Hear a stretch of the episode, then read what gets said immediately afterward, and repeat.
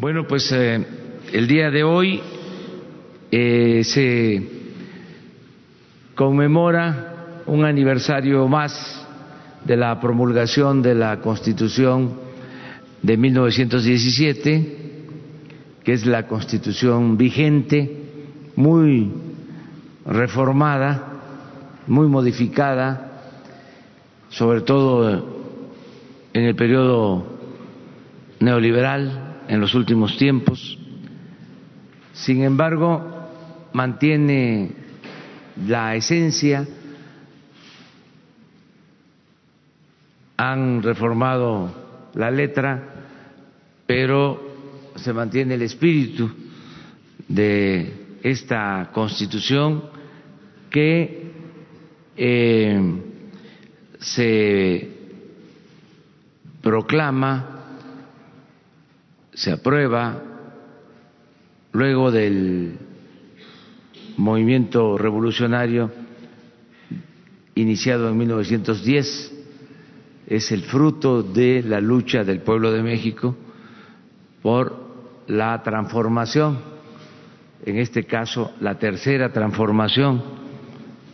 Si recordamos, la primera fue la independencia, la segunda fue el movimiento de reforma, la tercera la revolución con la constitución del 17, que es la que recoge los anhelos del pueblo que luchó por la justicia y por la democracia, y ahora nosotros estamos llevando a cabo la cuarta transformación de la vida pública del país, con la participación de millones de mexicanos. Por eso nos importa mucho recordar el que hoy eh, se conmemora un año más de la aprobación de la Constitución de 1917. Vamos a estar en Querétaro en la ceremonia eh, de los poderes en el acto del Gobierno de la República con motivo de este aniversario de la Constitución del 17. No vamos a olvidar estas fechas porque si no sabemos de dónde venimos, difícilmente vamos a saber hacia dónde vamos. En esa constitución, por ejemplo, se estableció en el artículo 27 el dominio de la nación sobre los recursos naturales. En particular, se estableció que la propiedad del petróleo es de la nación, no del Estado, no del gobierno, de la nación. Por eso el petróleo es de los mexicanos y así otros recursos estratégicos. Han tratado de eh, revertir este mandato constitucional, no lo han logrado del todo y nosotros eh, estamos decididos a fortalecer el principio de que los recursos naturales son de la nación. No eh, tenemos una legislación como la que existe en Estados Unidos, de acuerdo al derecho anglosajón, el dueño de la tierra es también el dueño del subsuelo por la Constitución del 17 se establece de que en México eh, el subsuelo y todos los bienes que existen eh, debajo de la tierra pertenecen a la nación. Esto es el petróleo, el gas, todos los recursos naturales. Es distinto a lo que sucede en Estados Unidos. La polémica que se generó en ese entonces, lo que llevó a este artículo 27 fue que Porfirio Díaz entregó concesiones a empresas extranjeras y esas empresas que explotaban el petróleo desde 1901 que empezó la explotación petrolera en San Luis Potosí, en el campo petrolero El Ébano, esas empresas pues eh, se sentían dueñas de grandes extensiones, dominaban todo el Golfo de México, toda la costa de Tamaulipas, de Veracruz, Tabasco, desde luego el istmo. Cuando se aprueba este artículo, hay protestas porque estas empresas y los gobiernos extranjeros tenían espías en Querétaro. Los constituyentes del 17, con mucho sigilo, sin informar eh, demasiado, decidieron presentar eh, el texto del artículo 27. De modo que se aprobó pronto y ya no hubo tiempo de que se ejercieran presiones como era la costumbre. A partir de que se aprueba, eh, sí vienen presiones fuertes al grado de que transcurrieron más de 20 años sin que se aprobara la ley reglamentaria del 27 en materia de petróleo. No lo permitían las empresas extranjeras. Y nuestro país recibió amenazas de todo tipo. Hasta que en 1938 el general Cárdenas tomó la decisión de que se recuperara el petróleo para beneficio de los mexicanos. Esa es parte de la historia. Ya conocen ustedes lo que ha venido sucediendo en los últimos tiempos, cómo han buscado dar marcha atrás a esa decisión soberana, porque después del 38, aunque se dieron algunas concesiones, presidentes como don Adolfo Ruiz Cortines modificó el 27 para que no se permitieran concesiones en materia de petróleo al sexenio siguiente, un gran presidente, Adolfo López Mateos, hizo otra reforma al 27 para que no se permitieran ni concesiones ni contratos.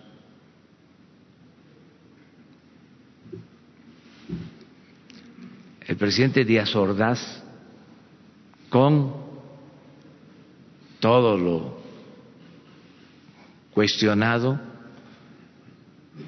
que fue su gobierno, sobre todo por la represión a estudiantes, canceló los contratos que existían, siendo secretario director de Pemex don Jesús Silva Reyes Heroles. Eh, canceló los contratos y canceló un contrato que tenía una empresa extranjera para explotar el petróleo en todo el litoral hasta Campeche. Y unos años después de que se canceló ese contrato, se descubrió Cantarel, el campo petrolero que sostuvo la economía de México durante 40 años. Y ya el periodo neoliberal, pues ya lo conocen ustedes, es la lucha para mantener el petróleo, que siempre ha sido una gran tentación, siempre ha sido la gran tentación. Por eso es muy importante lo de la conmemoración de la Constitución, porque si no vamos a estar pensando que es un puente más. No, es algo muy importante. Es la Constitución vigente la que nos rige, aún modificada, reformada, es nuestra ley de leyes es el marco legal al que debemos de apegarnos en todas nuestras decisiones como gobierno y también como ciudadanía, como sociedad. Esto es lo que quería yo informarles y ya, como nos vamos a ir de allá a Querétaro, vamos a abrir este la sesión de preguntas y respuestas. No van a ser muchas ahora. Las dos. Hacemos esto. Tres, tres y tres. Izquierdas, derecha y centro. Buenos días, presidente, y buenos días a todos. Eh, siempre he creído, presidente, que los periodistas debemos ser invisibles y jamás protagonistas de la noticia. Pero seguramente usted ya conoce lo que pasó. Eh, yo en días pasados eh, eh, fui a Hidalgo a realizar un reportaje de campo sobre el tema del robo de combustible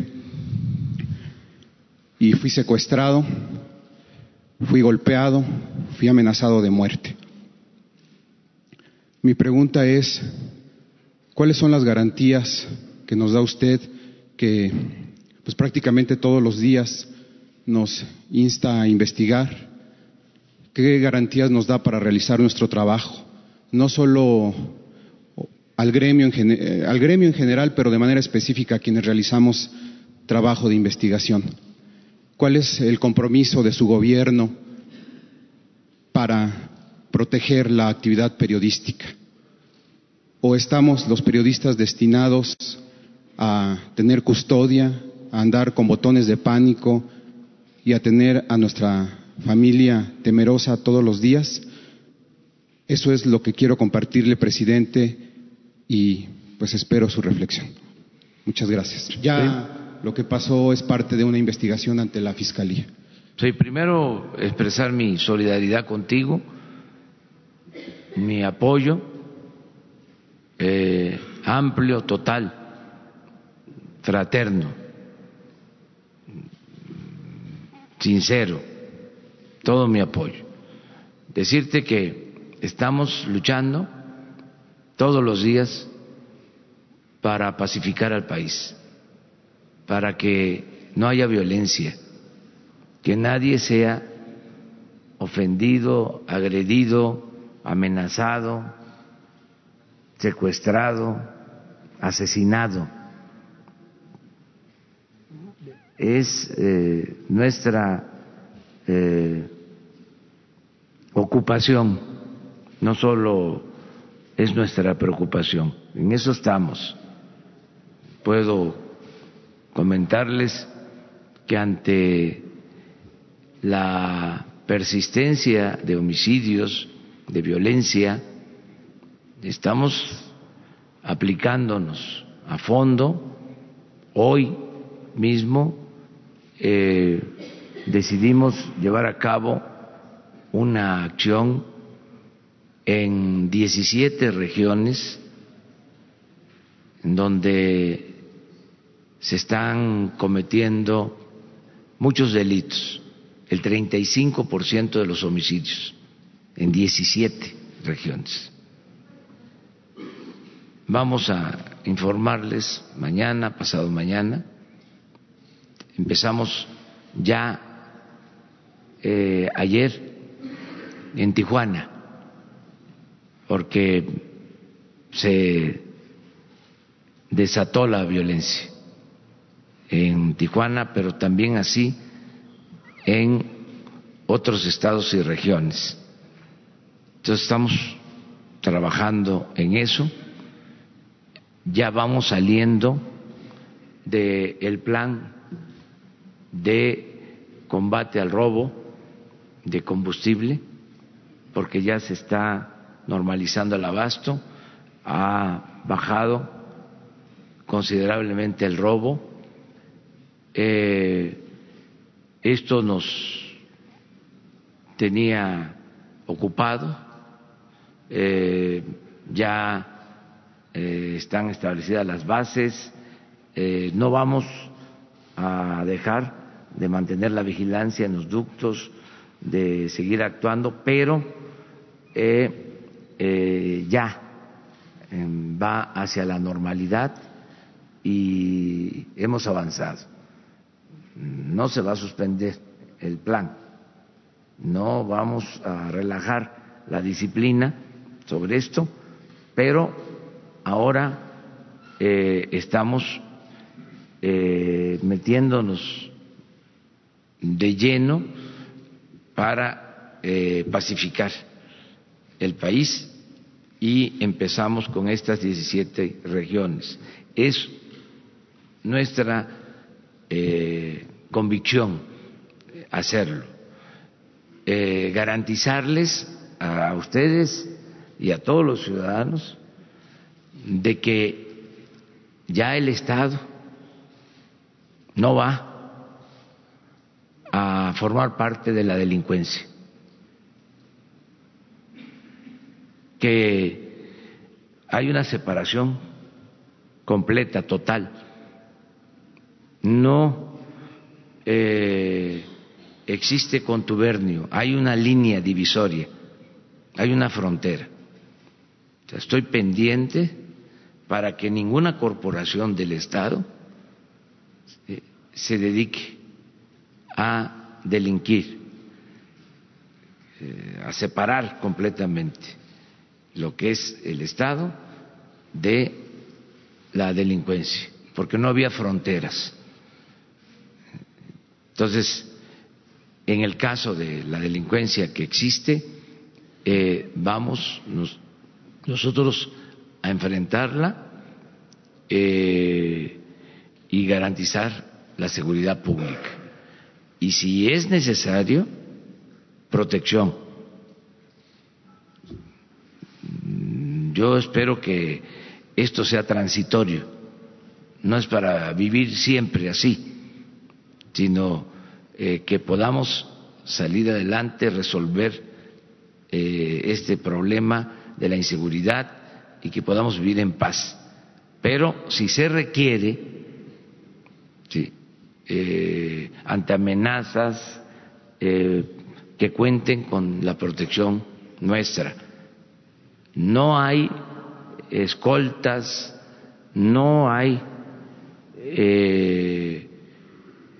guardaespaldas para políticos, para altos funcionarios públicos, pero sí para quienes eh, padecen de acoso y de amenazas, los que pueden tener eh, en riesgo su vida, tienen todo nuestro apoyo.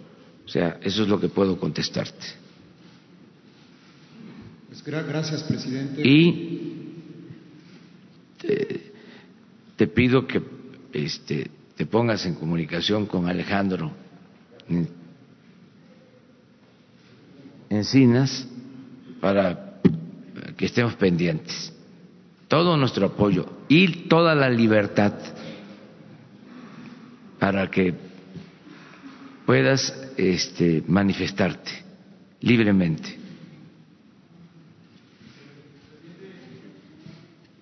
Buenos días, señor presidente. Eh, no me pongo de pie por cuestiones técnicas de los compañeros, no por falta, por falta de respeto a su alta investidura. Urbano Barrera, del diario Ovaciones. Eh, yo quiero preguntarle tres cosas así muy, muy puntuales. Una, si ya tiene usted información de lo de la aduana de Manzanillo, Colima. El día 31 de enero y el 1 de febrero hubo manifestaciones allá en la administración portuaria. ¿Qué información tiene de este funcionario que está muy cuestionado?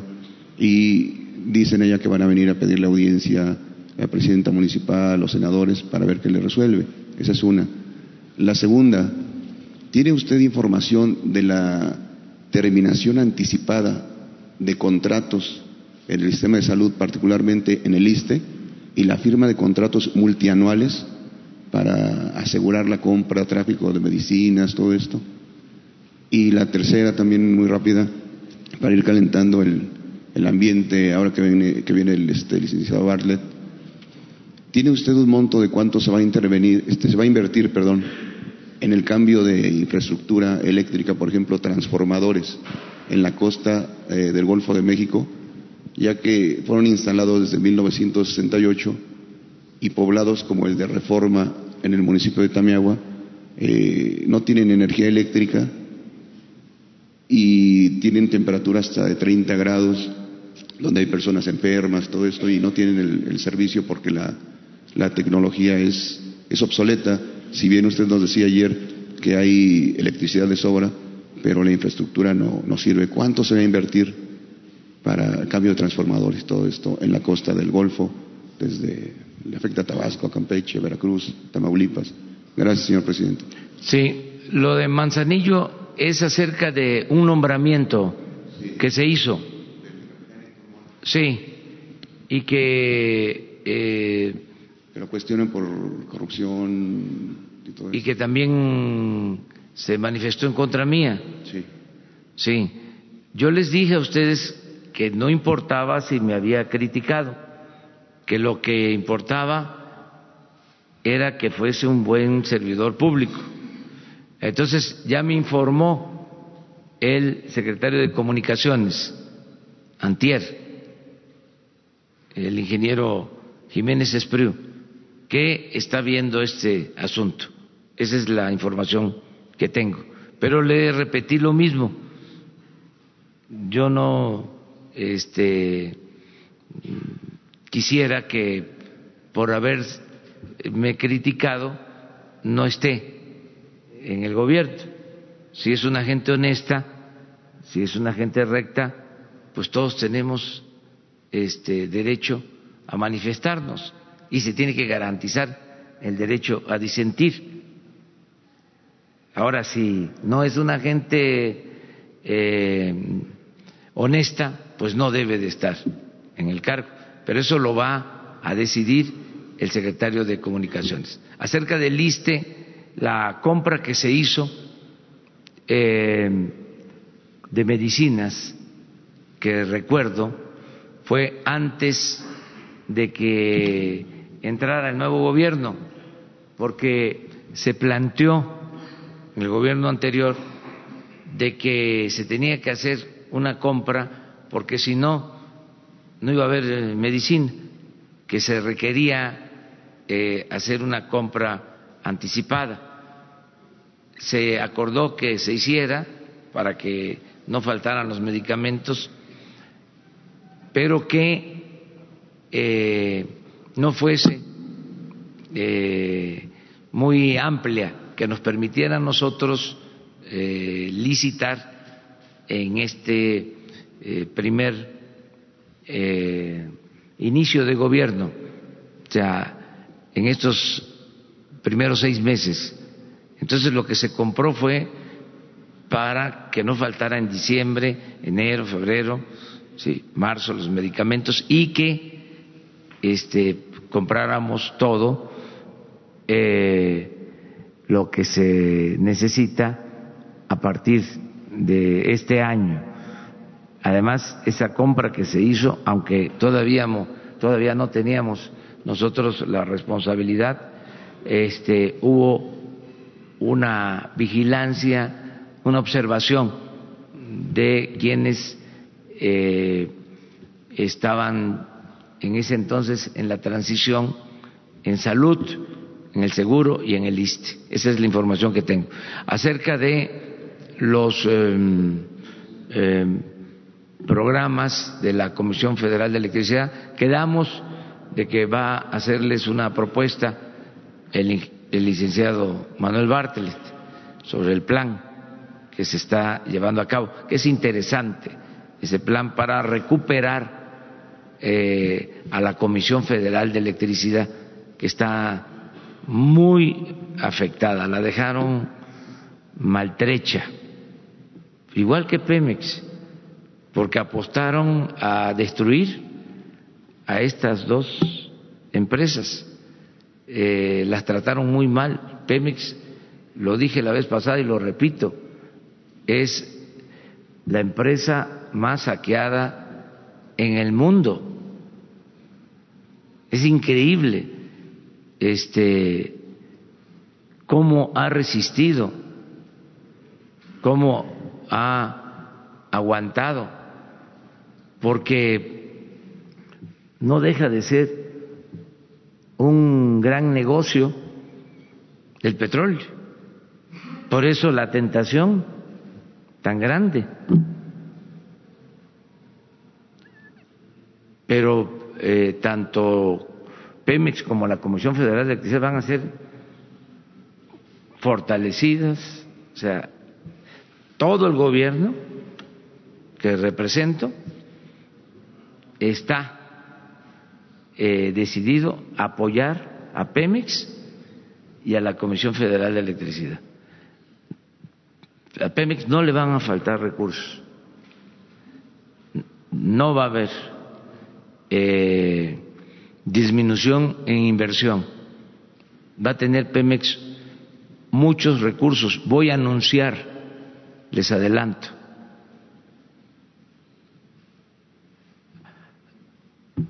a finales de esta semana, principios de la otra, medidas de apoyo a Pemex extraordinarias. Les adelanto algo. Hacienda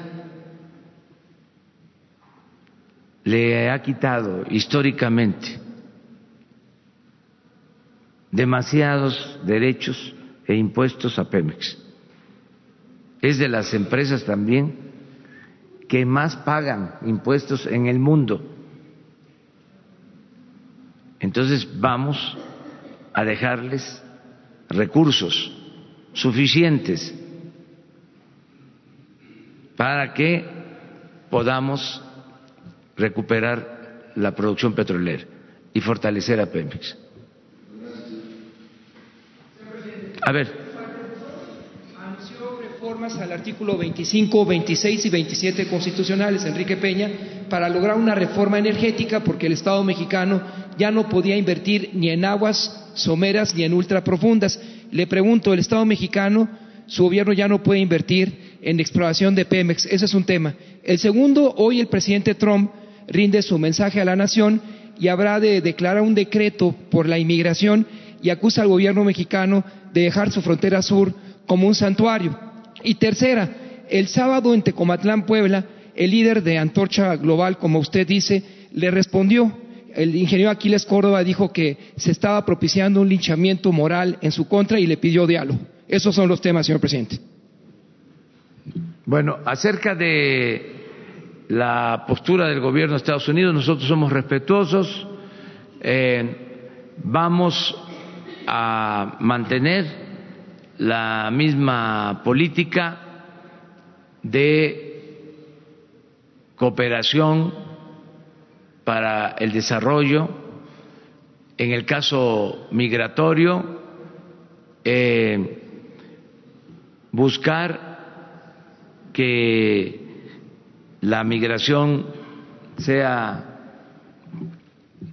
optativa,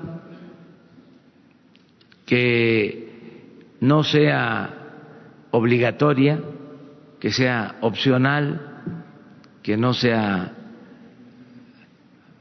forzada por las circunstancias, que el que salga, el que emigre lo haga por gusto, no por necesidad. Eso eh, ya lo hemos planteado. Hay en nuestro país ahora oferta de empleos, eh, estamos eh, entregando inclusive visas de trabajo a centroamericanos. estamos de esa manera resolviendo el problema al mismo tiempo que se está dando protección humanitaria a los migrantes. Pero de ninguna manera vamos nosotros a eh, entrometernos en la política eh, interna de Estados Unidos. Nosotros hemos recibido un trato respetuoso del presidente Donald Trump y vamos a mantener eh, también una actitud de respeto hacia su gobierno. También quiero eh, decir que hay circunstancias que se presentan, lo digo de manera respetuosa, en Estados Unidos ya inició el proceso electoral por la reelección. Voy a decir algo este de manera muy fraterna, muy respetuosa, porque se trata de otra nación y nosotros no debemos de meternos en asuntos internos de otros pueblos, de otras naciones. Pero no como presidente de México, como ciudadano, conocedor de la historia, como politólogo. Yo creo que se tiene que revisar no solo en Estados Unidos, en otros países, la duración del gobierno, los periodos de gobierno. Política es tiempo. Yo considero que un periodo de cuatro años, aunque se permita una reelección, no es lo mejor, porque se gana en el primer periodo y como viene pronto la reelección, no hay estabilidad suficiente, no deja de mezclarse la política, los asuntos públicos, la administración de los asuntos públicos con lo electoral. Nosotros antes teníamos periodos de cuatro años y se resolvió que fuesen de seis, sin reelección. Y esto nos permite más estabilidad. Y nosotros somos partidarios del sufragio efectivo y de la no reelección, seis años. Entonces, yo escucho a veces en estos tiempos que se habla desde el gobierno que los republicanos tienen una postura, que los demócratas tienen otra postura. En estos días, cuando se supone que el gobierno representa a todos, que una cosa son los partidos y otra cosa es el gobierno. Entonces, eso hay que entenderlo eh, como es. En el caso nuestro, si por razones electorales se nos eh, quiere involucrar desde ahora, desde ahora, lo anticipo, no vamos nosotros a responder ningún cuestionamiento que se dé en el marco de la política interna con fines electorales en Estados Unidos o en cualquier otro país. ¿Cuál es la otra pregunta? Si el Estado mexicano no tiene capacidad para invertir en aguas someras o ultraprofundas. Tenemos capacidad. Este, miren, se mintió al pueblo de México, tanto en la política eh, eléctrica, de la industria eléctrica como en la industria petrolera. Yo ayer les decía que empezaron a hablar en el gobierno de Salinas que era indispensable, urgente, necesario eh, abrir la inversión al sector privado en la industria eléctrica. Incluso se hablaba de que nos íbamos a quedar sin luz y no era cierto. Habían eh, números negros en la Comisión Federal de Electricidad. Usaron eso como excusa, como pretexto para meterse al mercado nacional de la industria eléctrica éramos autosuficientes, la Comisión Federal de Electricidad producía toda la energía que consumimos, ahora se compra la mitad de la energía eléctrica que consumimos a precios elevadísimos. Se está pagando muy caro por la energía eléctrica. Se abandonaron, por ejemplo, las hidroeléctricas tenemos 60 hidroeléctricas. Se abandonaron, no están trabajando a toda su capacidad y es una energía limpia y barata. ¿Y qué hicieron? Pues se dieron las facilidades para producir energía eléctrica con gas que nos generó una gran dependencia y desde luego más costos, muchos, muchos más costos. Entonces sí tenemos recursos tanto para eh, impulsar la industria eléctrica y el petróleo. Eh, hablaba yo de que si a Pemex le dejaran este parte de los impuestos, porque llegó eh, al extremo o se llegó al extremo, hubo un tiempo en que todo se le quitaba. Eh, si obtenía eh, un billón de pesos de ingresos, le quitaban 950 mil millones de eh, derechos y de impuestos. Ahora eh, le quitan menos, pero le siguen quitando. Eh, esto no sucede con ninguna empresa petrolera del extranjero. Ninguna empresa del extranjero paga los impuestos que paga Pemex a la Secretaría de Hacienda. Entonces, eso es lo que vamos a revisar y le vamos a quitar la carga fiscal a Pemex como nunca ha sucedido.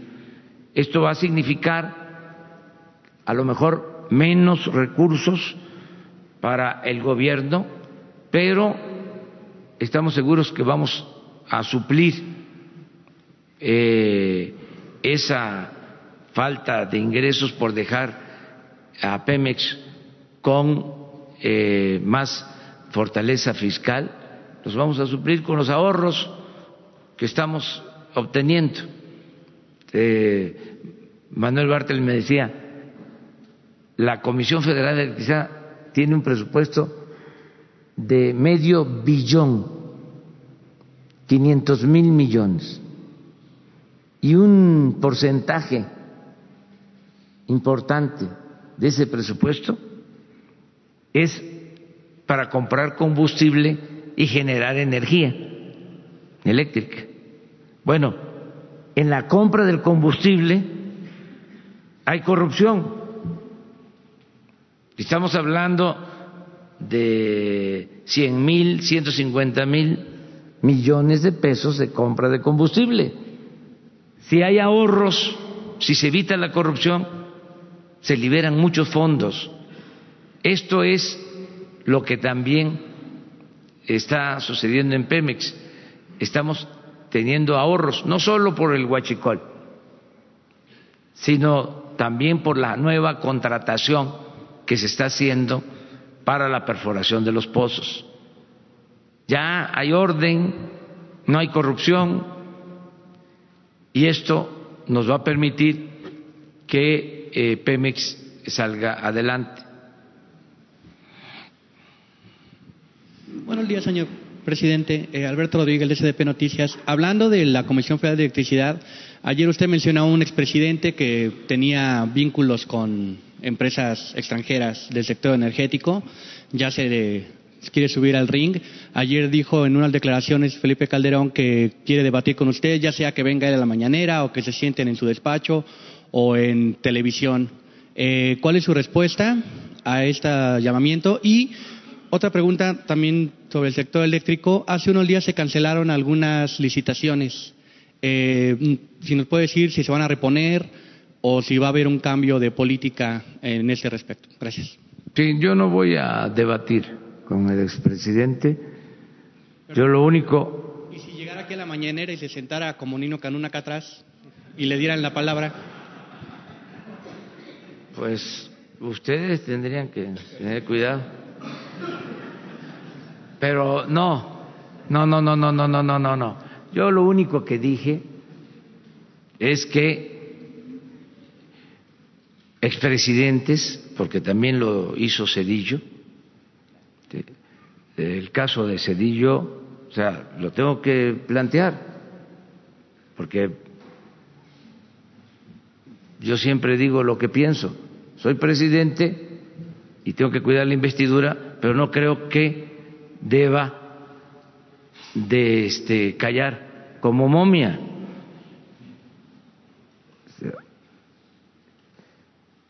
No se vio bien, no es ético. Cedillo promueve la privatización de los ferrocarriles y termina su mandato y se va a trabajar de asesor a una de las empresas que se beneficiaron con la privatización de los ferrocarriles nacionales. Se rescata a los bancos con el FOAPROA y también trabaja en uno de los bancos rescatados.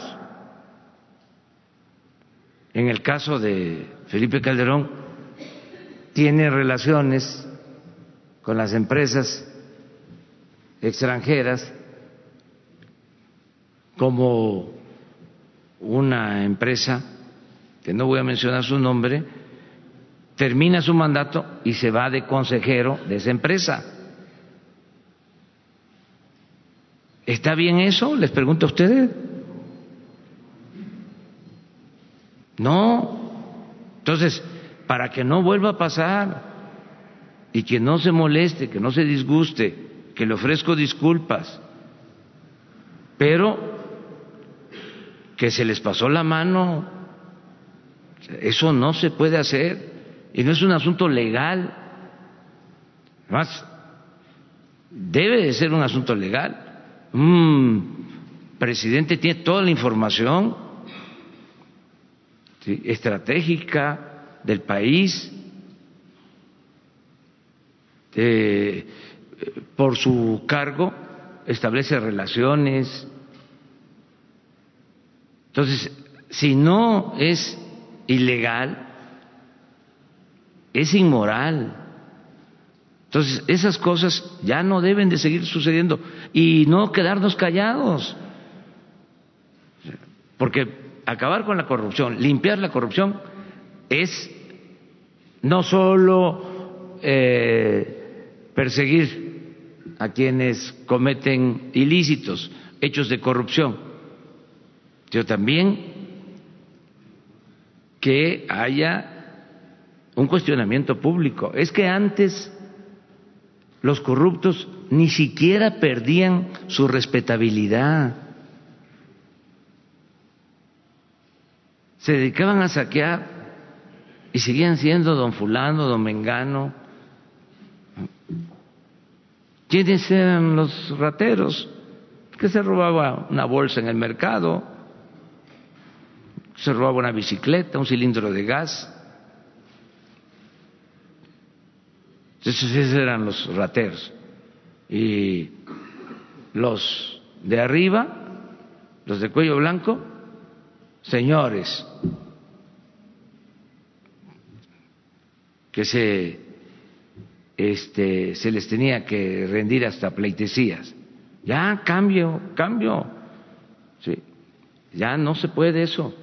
Y mm, no es nada personal es eh, decir esto porque tenemos que acabar con esas prácticas.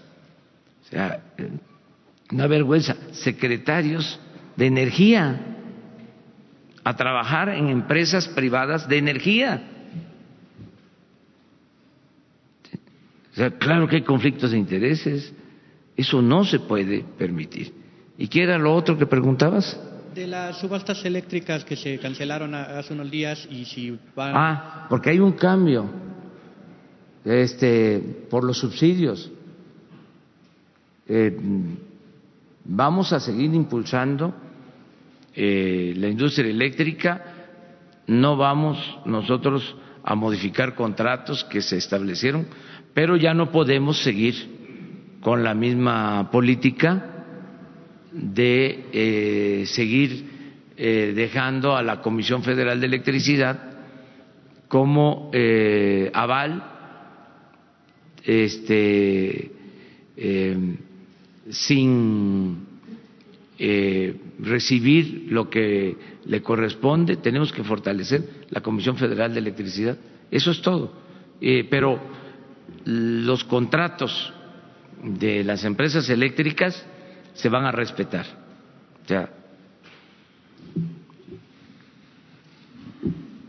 Buenos días, presidente. Efren Flores, del periódico Sin embargo MX. Dos preguntas. Eh, la Auditoría Superior de la Federación ha documentado gastos excesivos de Pemex y CFE por los últimos 18 años. Eh, mucho de este gasto tiene que ver con los sindicatos, no solo con la alta burocracia. Eh, líderes como Romero de Champs eh, no han sido investigados. Y bueno, para generar ese cambio lo que necesitamos es darle a los trabajadores la, capacidad de tener elecciones libres. ¿Cómo va ese proceso, presidente? Y en segundo lugar, ayer Jonathan Heath mencionó que a pesar del contexto económico internacional complicado, podemos esperar buenas noticias este, en México en el mediano plazo. Eh, pero, digamos, la mayor parte de las casas de análisis eh, prevén un crecimiento promedio de 2%. Eh, ¿Usted sigue pensando en que este año va a haber un crecimiento del PIB mayor? Y si es así, ¿en qué ancla esa expectativa, señor presidente? Mire, va a haber más crecimiento económico porque no va a haber corrupción. O sea, la corrupción afecta el crecimiento económico. eh, la corrupción eh, se calcula hasta en dos puntos del producto, moderadamente. Si bajamos la corrupción como es nuestro propósito, se va a impulsar el crecimiento. Es, esa es eh, una premisa. Otra es de que estamos reactivando la economía desde abajo, la economía popular, la economía familiar. No olvidemos que los pequeños negocios no solo son mayoritarios, sino son los que más empleo generan. Y el programa que tenemos de apoyo a pequeños negocios eh, va a implicar la reactivación de la economía. Ese es también eh, otro cálculo que hacemos que va a, a, darnos buenos resultados para tener crecimiento económico. Y lo otro es que se están dando facilidades a la inversión con proyectos. Viene el tren Maya, eh, las refinerías, eh, el desarrollo del istmo, eh, está manteniéndose la inversión en la industria automotriz, está creciendo el comercio exterior, a pesar de la política, vamos a decir, de protección en Estados Unidos a su mercado, a pesar de lo que significó eh, el acuerdo inicial del tratado, tengo informes que están creciendo. Las eh, exportaciones de manufacturas a Estados Unidos, sobre todo lo que tiene que ver con la industria automotriz. Entonces, eh, está estable nuestra moneda, eh, no ha habido problemas en la bolsa de valores, hay confianza, vamos bien. Entonces, sí pienso que les va a fallar el pronóstico del 2%, pero vamos a ver, ¿sí? Este, ojalá y se equivoquen ellos. y sobre la segunda pregunta, señor presidente, eh, sobre la libertad o la democracia sindical, eh, ¿cómo va ese proceso? Va avanzando, la decisión es que no se proteja a sindicatos, que no se proteja a dirigentes que sean los trabajadores los que elijan libremente a sus representantes. Está en el Congreso ya una iniciativa de reforma laboral en ese sentido para que haya democracia sindical. Y vamos avanzando.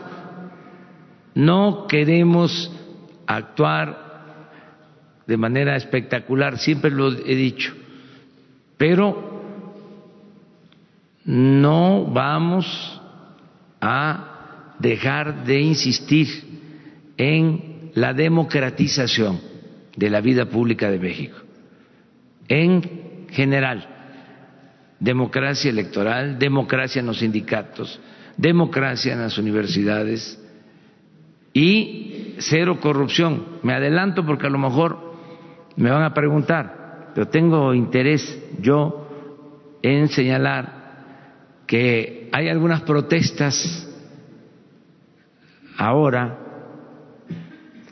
además tienen todo el derecho quienes protestan a hacerlo, pero también nosotros tenemos eh, pues la obligación de informar a los ciudadanos por qué las protestas. Hay quienes protestan eh, por un programa de estancias infantiles que estamos revisando, porque ese programa manejado por lo que era la sede Sol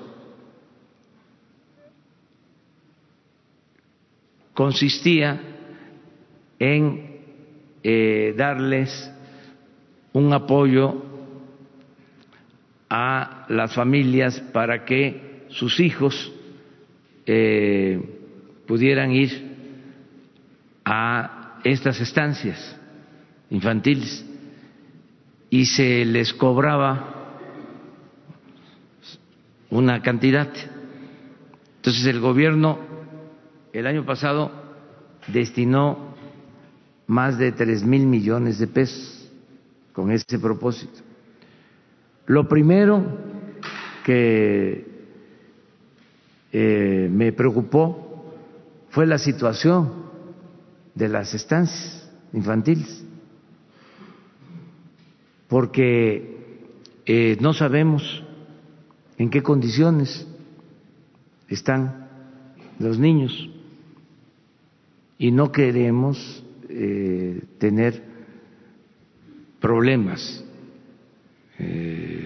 queremos evitar cualquier situación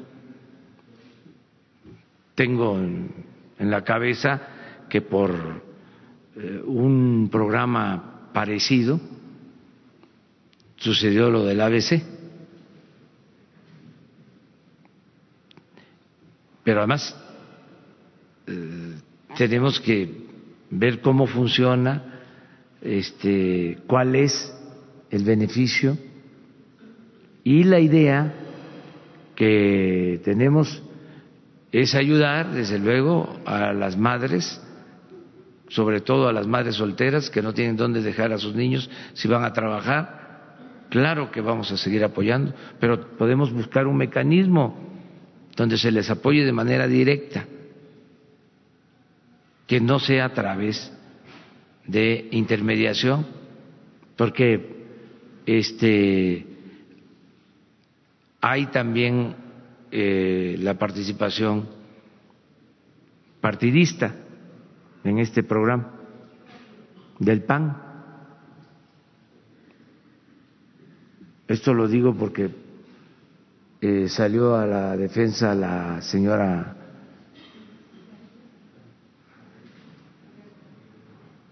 no solo,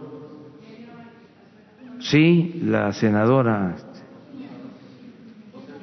Josefina Vázquez Mota. Entonces, este, ¿qué pasó en el sexenio pasado? Eh, ¿Qué, sucedía? Le daban dinero a las organizaciones. Bueno, la señora Josefina, con todo respeto, se vio involucrada en una situación donde a una fundación le entregaron recursos para defender a migrantes, para apoyar a migrantes. Nosotros ya no vamos a entregar recursos a organizaciones, ni a organizaciones sociales, ni a las organizaciones de la llamada sociedad civil. Para eso es el gobierno.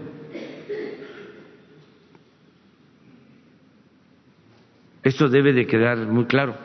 También tenemos la protesta de las organizaciones campesinas, porque aquí se preguntaba, porque recibían recursos todas las organizaciones del gobierno. O sea, el dinero del presupuesto se les entregaba a las organizaciones. ¿Cómo es eso?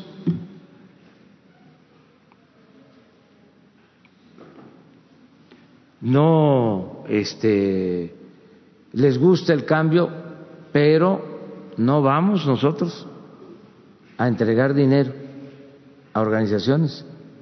O sea, los apoyos van directo a los beneficiarios, no van a haber intermediarios. Entonces, que nos amenazan de que nos van a tomar las oficinas, que tomen todas las oficinas, pero no vamos a ceder. Se acaba la corrupción. Es que, lo vengo diciendo en todos los actos, si el dinero pasa por muchas oficinas administrativas, el dinero que va a la gente o pasa por organizaciones,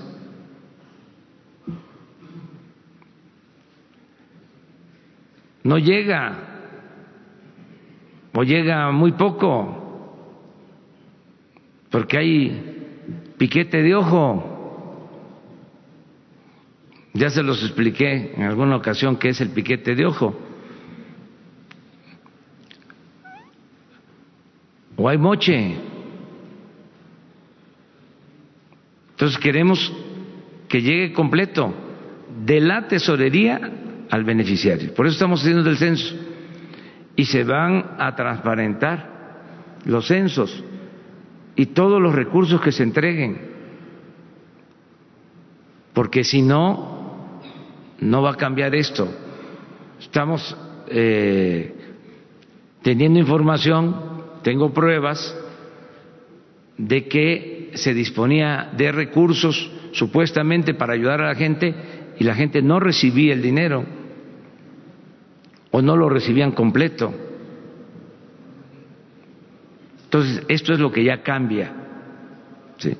Y garantizar el derecho a disentir, el derecho de manifestación, el derecho a criticar y el derecho a audiencia, a diálogo. Pero de una vez aprovecho para decirle cuál es la postura del gobierno. Las puertas están abiertas, se dialoga, pero no va a haber dinero para las organizaciones sociales ni de la sociedad civil. Todo se va a entregar de manera directa a los beneficiarios.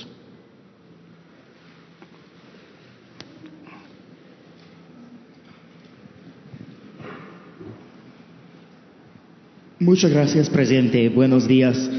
Uh, solo para, perdón, Eric Martin de Bloomberg News, solo para informarle que en el tiempo que usted está uh, hablando uh, de Pemex, en esos últimos minutos los bonos han, han reaccionado con un alza positiva de casi un por ciento. Entonces, que los mercados y los inversionistas sí están siguiendo los comentarios y las noticias de aquí en estas conferencias.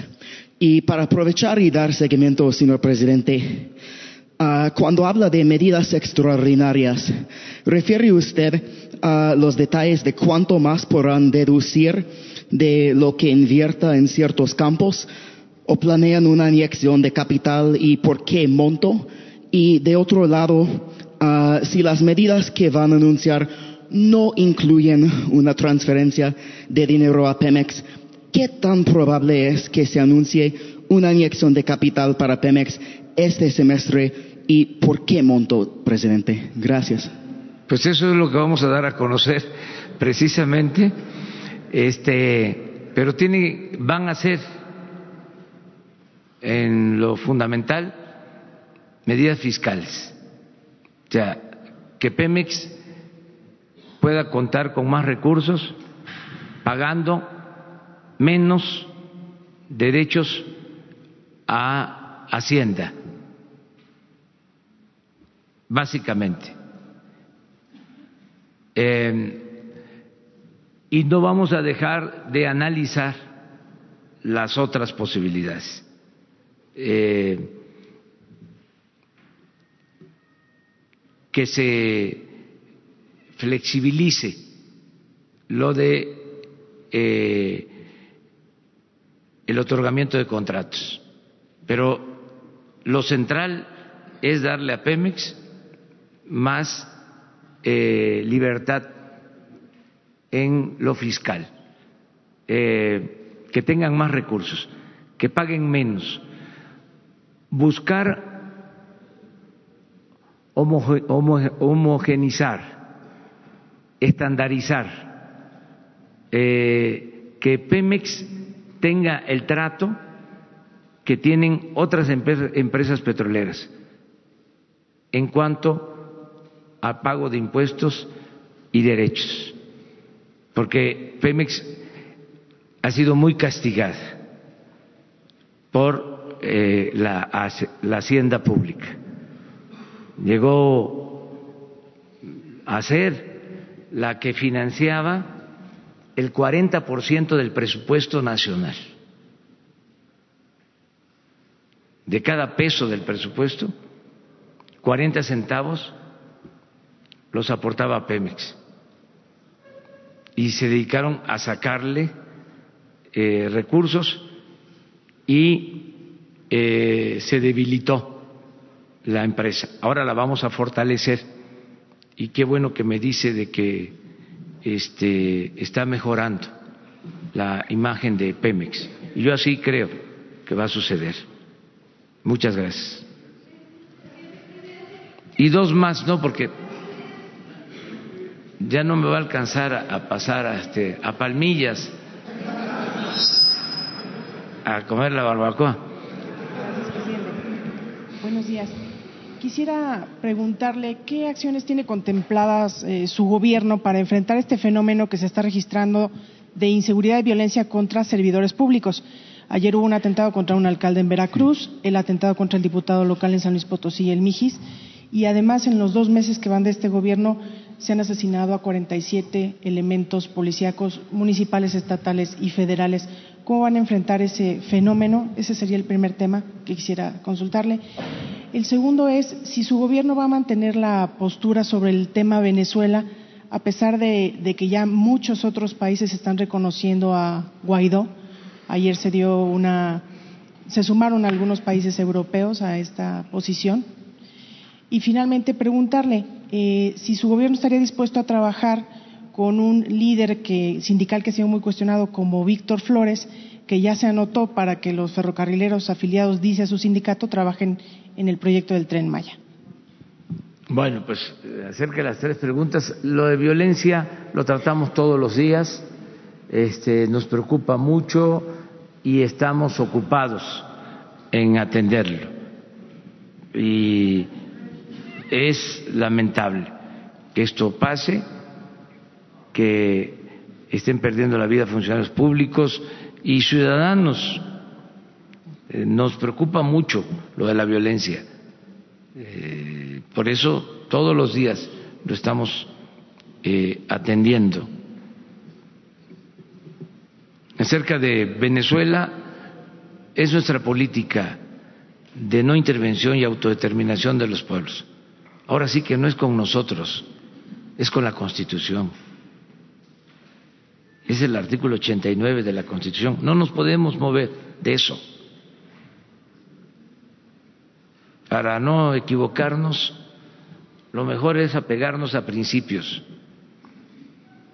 Lo mejor es ajustarnos, ceñirnos a lo que establece la Constitución.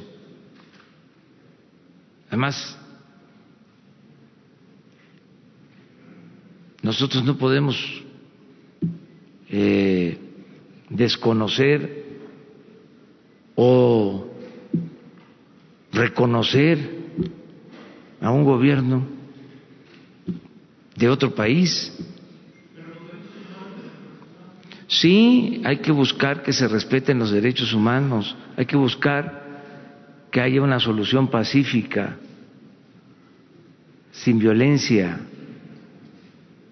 O sea, hay que equilibrar entre la no intervención, la autodeterminación de los pueblos, la solución pacífica de las controversias y los derechos humanos. O sea, es eh, la mezcla de todos estos criterios los que nos llevan a actuar como lo estamos haciendo. Yo no quiero recordar el pasado, pero ya pasó el tiempo en que desde el extranjero se ponían o se quitaban presidentes al antojo de las hegemonías. Eso no. O sea, eso eh, son otros tiempos. Los pueblos tienen que autodeterminarse. Eso es lo más adecuado. Y no es estar a favor, no es estar en contra, es no intervención, autodeterminación de los pueblos. O sea, yo entiendo, o sea, hay sobre todo los conservadores, ¿cómo no los voy a entender?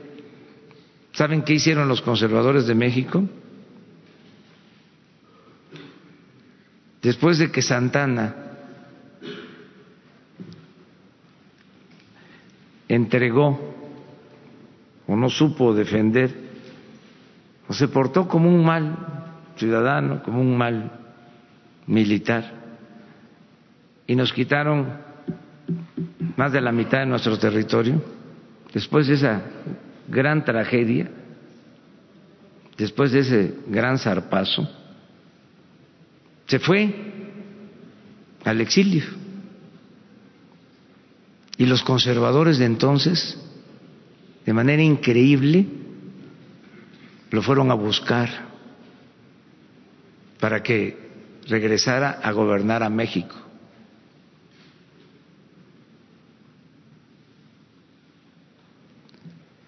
Diez años después,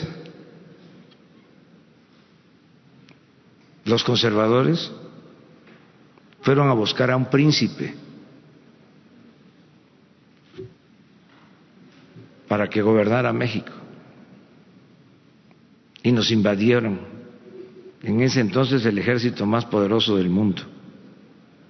Entonces los conservadores son así. También ofrezco disculpas, ¿no? Entonces, no les parecen ciertas cosas, porque tienen una manera de pensar, es una mentalidad que respeto, pero no comparto con ellos. ¿Y el otro punto cuál era? Víctor Flores y su participación en el Tren. Bueno, eh, son los trabajadores los que tienen que decidir sobre esto en elecciones limpias, libres. Este, vamos a procurar que en las elecciones, este, en voto secreto, los trabajadores elijan a sus eh, representantes sindicales y que los trabajadores, de manera soberana, como ciudadanos mayores de edad, sin amenazas, en libertad, puedan escoger a dirigentes honestos, ¿sí? que verdaderamente representen a los trabajadores. Pero el gobierno no tiene sindicatos ni tiene eh, líderes predilectos. De eso se terminó. O sea, no nos metemos en eso. Sea, es la vida sindical buscando que haya democracia al interior de las organizaciones. Bueno, muchísimas gracias. Buenos días, presidente. Gabriela Jiménez del Sol de México. El día de hoy se liberan unos videos clasificados del caso de Colosio. Preguntarle eh, si usted ha considerado aumentar su seguridad, dado que, bueno, este, el, que era candidato a la presidencia del PRI también tenía un contacto con la gente y decía que pues bueno no tenía miedo a amenazas y pues vemos que acabó su caso en un asesinato preguntarle si después de las amenazas que recibió y viendo este ejemplo, pues eh, ha considerado aumentar su seguridad, además de que lo han solicitado, lo han expresado miembros de su gabinete.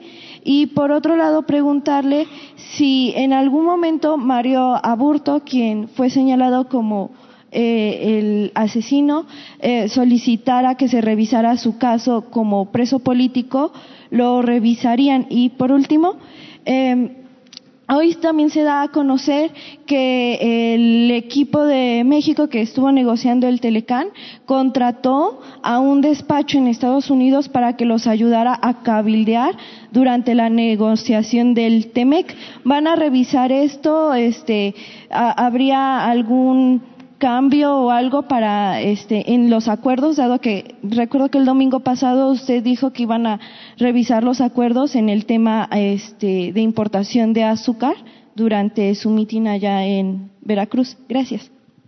Bueno, este ya lo de la seguridad lo he expresado. Eh, la gente nos cuida, es este